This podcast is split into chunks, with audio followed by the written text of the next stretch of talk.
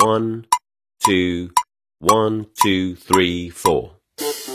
大社会，小新闻，新鲜事儿，天天说。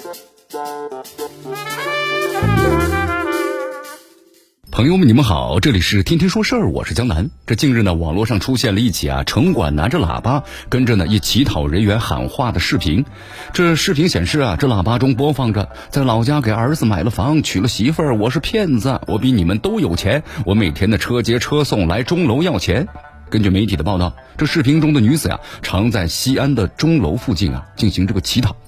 那么乞讨人员呢，大概有四个人。可能长期的以要钱为营生，多次劝导无效之后啊，当地城管人员才使用了这一次的喇叭的播音方式劝请的离开。我们说，很显然呐，在当地。那么用这个喇叭呢，高声的驱赶这个乞讨人员，并非呢真正遇到困难不得已的乞丐，而是打着呢苦难的幌子。这当地呢用喇叭高声的揭露和驱赶这个行乞讨人员，并非呢真正遇到呢困难不得已的乞丐，而是打着苦难的幌子，专门从事以乞讨钱财呀为直接目的的骗子，也就是人们常说的欺骗。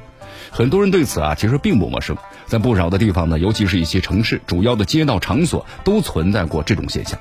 但是呢，由于这类欺骗呢，一般都是采取呢蚂蚁搬家式的欺骗，一次的它的数额很小，受骗者呢往往是很难和他们计较，有的时候明知是个骗子，但为了尽快的脱身，还不得不给他们钱财。那么作为这个城市管理者呢，由于这一类人员呢有流动性大、辨识成本呢大等等特点，往往呢不容易逮着，或者呢即使逮着了，也难以呢严肃的处理，往往只能够教育之后啊把人给放了。也正因为啊这欺骗的成本呢小到可以忽略。才使得一些地方的欺骗呢，如同城市的牛皮癣一样，久久难以除尽。那么路人讨厌，这管理者呢头疼。采取何种的措施，有效的去除欺骗呢？这不仅是考验城市管理者的决心，更考验了其智慧。那么从这个思路，咱们再来看这次西安呢钟楼城管的举措。在避免对这个欺骗的动粗等等正面冲突的情况之下，通过呢反复播放“我是骗子”录音这样出其不意的方式，破坏起啊骗起的环境和氛围，提醒广大市民，那么这是职业的欺骗呢，从而避免上当的给他们钱财，无形之中呢就达到了很好的驱赶的欺骗的目的。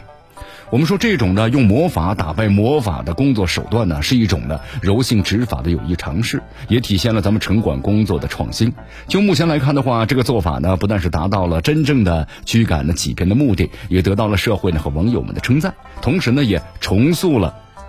地方城管的良好形象，社会效益是显而易见的，值得其他地方的城市管理者呀借鉴参考。但是呢，如果想从根本上去除城市的欺骗，这种呢没有代价的处理方式，显然呢远远是不够的。咱们中国呀，治安管理处罚法就规定了，反复的纠缠、强行讨要，或者是以其他的方式呢滋扰他人的方式乞讨的，处五日以下拘留或者是警告。